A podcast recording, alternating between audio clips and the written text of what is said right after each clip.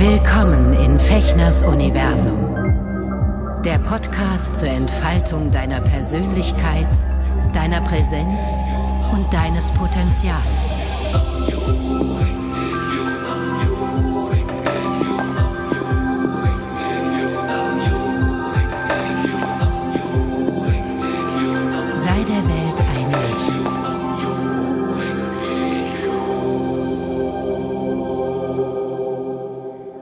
Hallo, ihr lieben Liebenden.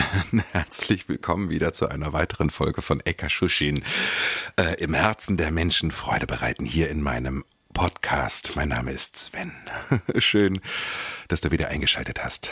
Ja, es gibt so Tage ähm, und Wochen, wo ich mir immer denke, so, hm, mir fällt irgendwie nichts ein, was ich mit euch hier teilen möchte oder könnte oder dann kommt der Gedanke so, hm, interessiert das überhaupt jemanden, was, was mir gerade so durch den Kopf geht? Und ähm, die letzten Wochen waren jetzt wieder so ein bisschen so, ein, so eine Zeit. Aber mittlerweile bin ich da auch ganz entspannt, weil ich denke, ähm, das kommt auch schon wieder. Und zwar möchte ich heute ähm, mit euch über das Thema Fragen ein bisschen sprechen. Denn ich habe festgestellt, ähm, dass diese, diese Kraft, die in Fragen generell, in dieser Einstellung dem Leben gegenüber, Fragen zu stellen, ähm, dass diese Kraft, glaube ich, für sowohl für mich als auch für viele Menschen um mich herum äh, noch gar nicht so klar ist, was da, was da für ein Potenzial drin steckt. Ja, also wir kennen das noch von früher, also ich zumindest, äh, hör auf, so blöde Fragen zu stellen, wurde ich ganz oft abgewirkt oder äh, ne, wenn ich eine Frage gestellt habe, das geht dich nichts an oder ähm, halt die Klappe, wenn Erwachsene sich unterhalten. Obwohl ich einfach nur verstehen wollte, um was es geht, was sie sich da austauschen und unterhalten. Und ähm, ja, und dann fiel mir ein, dass ich als Kind natürlich, ähm, wie viele von uns oder zumindest in meiner Generation, ähm, die Sesamstraße natürlich jeden Tag geguckt habe. Ne? Und da hieß es immer, der, die, das, wer, wie, was, wieso, weshalb, warum. Wer nicht fragt, bleibt, bleibt stumm. Ja, ihr kennt das, ne? Und ähm, das finde ich wirklich ganz klasse, eine Kindersendung mit so einem Song zu beginnen, der einem als späterer Erwachsener dann auch nicht mehr aus dem Kopf geht. Also Fragen. Ich erinnere mich daran, im Lotus Sutra und auch in den ganzen Auseinandersetzungen mit den Schriften Nichiren Daishonens, die ja auf dem Lotus Sutra basieren, ähm, wird, wird immer auch wieder dieses Thema ähm, ja, öffentlich, äh, also wird thematisiert. Ähm, und Nichiren Daishonin schreibt an mehreren Stellen in seinen Briefen, ähm, also sinnentsprechend, jetzt nicht wortwörtlich, ähm, vielen Dank, dass Sie fragen, dass Sie diese Frage stellen. Sie werden mit Sicherheit äh, die Buddha-Natur verwirklichen.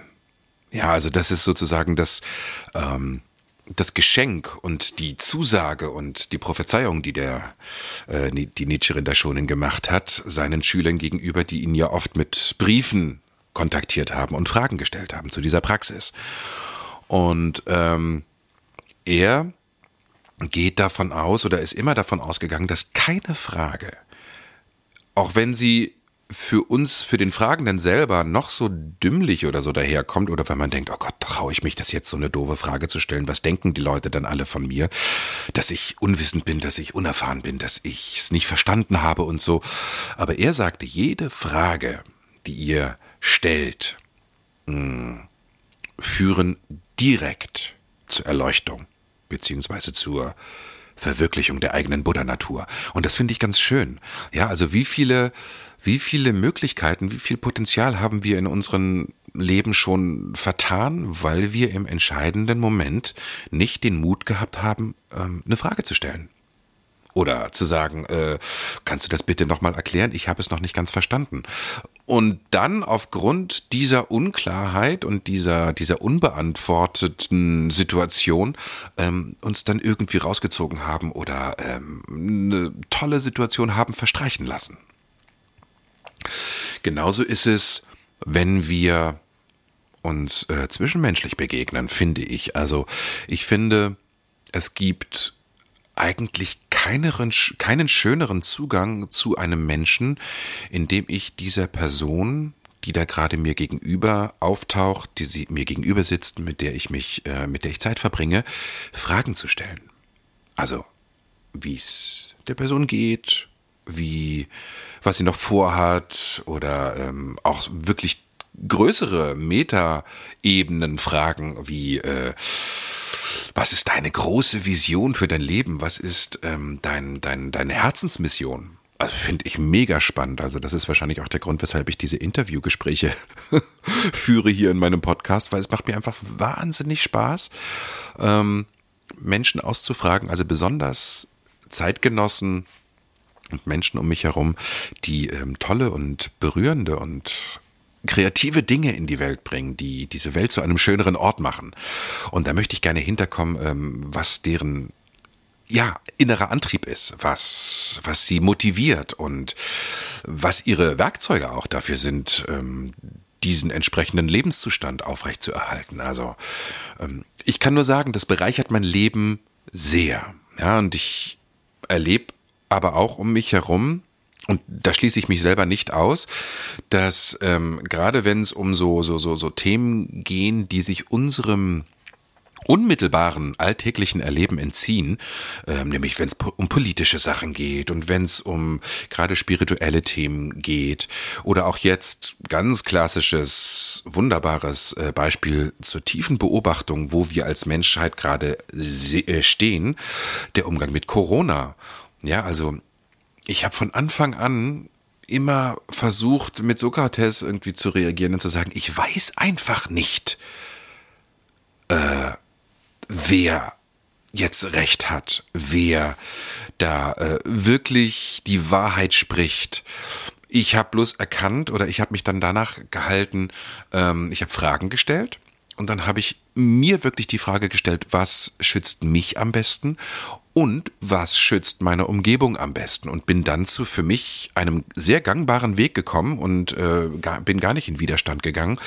Ähm, aber krass war zu beobachten, dass ganz viele Menschen ähm, auch jetzt noch eine klare Meinung haben und dieses, diese Meinung als Recht haben, ähm, postulieren und null Bereitschaft, äh, wirklich auch immer wieder zu sagen, ich weiß, dass ich nichts weiß oder wie Sokrates es äh, geschrieben hat, ich weiß, dass ich nicht weiß. Ähm, und immer weiter zu fragen, immer weiter zu forschen, sich alles angucken, aber eben äh, sich tunlichst zurückhalten, äh, zu sagen, so ist es und ich weiß, wo es lang geht. Äh, das habe ich selber erlebt, dass das meist zu gar nichts führt. Ähm, und das ist, äh, ja, meine Mitmenschen auch teilweise sehr abstößt.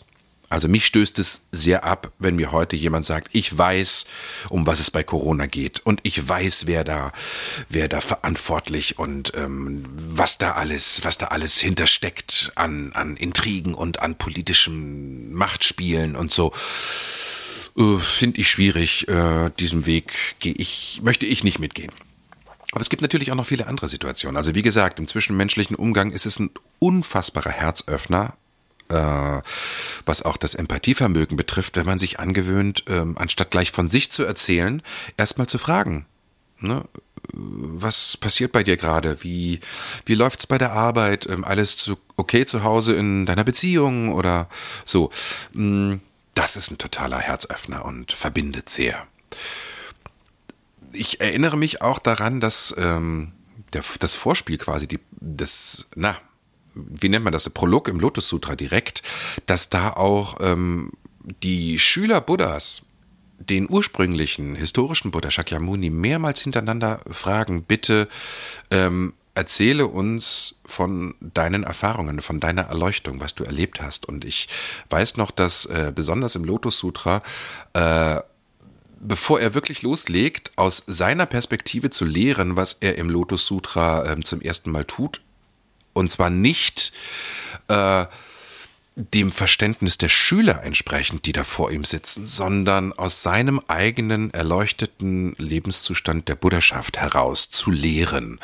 Ja, und da hat er auch also das ist dort sozusagen traditionell ähm, als auch als Gleichnis niedergeschrieben, wie das oft in diesen asiatischen Schriften dann ist, äh, dass er dreimal hintereinander von einem seiner engsten Schüler, äh, ich glaube Shariputra, äh, gebeten wurde ähm, und gefragt wurde, ob er nicht seine Erleuchtung ähm, weitergeben möchte und lehren möchte. Und ja, wer weiß, wenn diese Frage nicht gestellt worden wäre, vielleicht wäre das Lotus Sutra nie entstanden und der Buddha hätte das quasi die Lehre, die Sichtweise für sich behalten. Wer weiß, wer weiß.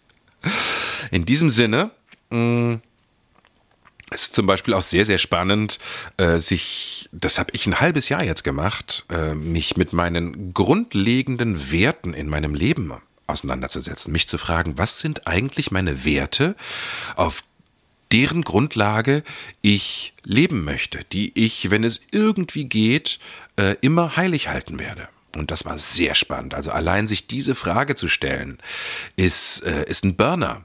Und interessanterweise, wenn man sich die zehn Welten in der buddhistischen Philosophie anschaut, das ist ein, ein Erklärungsmodell von vielen dort innerhalb dieses äh, buddhistischen Kanons, dieser Philosophie.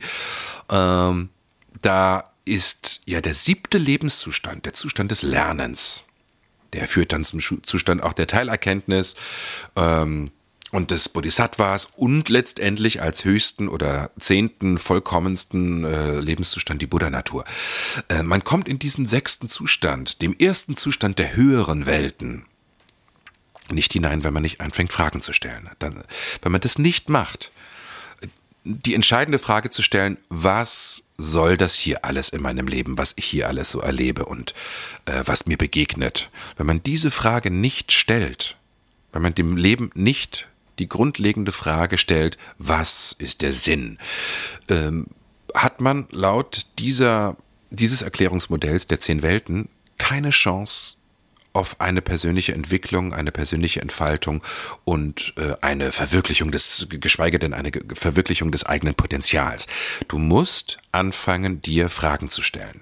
Ja, und ähm, wenn du anfängst zu praktizieren, ist es zum Beispiel wunderbar, wenn du gar nichts weißt, die erste Zeit. Also wenn du erstmal nur dieses Mantra wahrnimmst, zum Beispiel, ne, wenn du, wenn man jetzt eine buddhistische Praxis anfängt und jetzt ähm, anfängt zum Beispiel Nam Myoho Renge zu meditieren, dann ist es viel besser, wenn man erstmal nichts weiß. Aber dann, nach ein paar Wochen oder nach ein paar Monaten oder auch nach ein paar Tagen, wenn man merkt, wow, da passiert ja, da spüre ich was, ich mache da eine Erfahrung, dann ist es total gut, Fragen zu stellen und sich mit der Philosophie und mit der Theorie zu beschäftigen, weil da sind immer wieder so große Schätze drin, die ähm, selbst ich jetzt nach diesen vielen Jahren, oder naja, was heißt vielen Jahren, aber äh, nach diesen Jahren der Praxis erst ahne, was ich da noch für Schätze bergen kann, indem ich immer weiterfrage.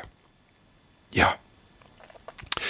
Ihr Lieben, ich danke euch sehr fürs Zuhören. Ich konnte euch hoffentlich inspirieren, doch mal ähm, den Rest dieses Tages oder dieser Woche zu versuchen, ähm, ein Fragender zu sein, als ein Fragender rauszugehen vor die Haustür und ähm, die, das Leben zu fragen, was ist das Geschenk dahinter?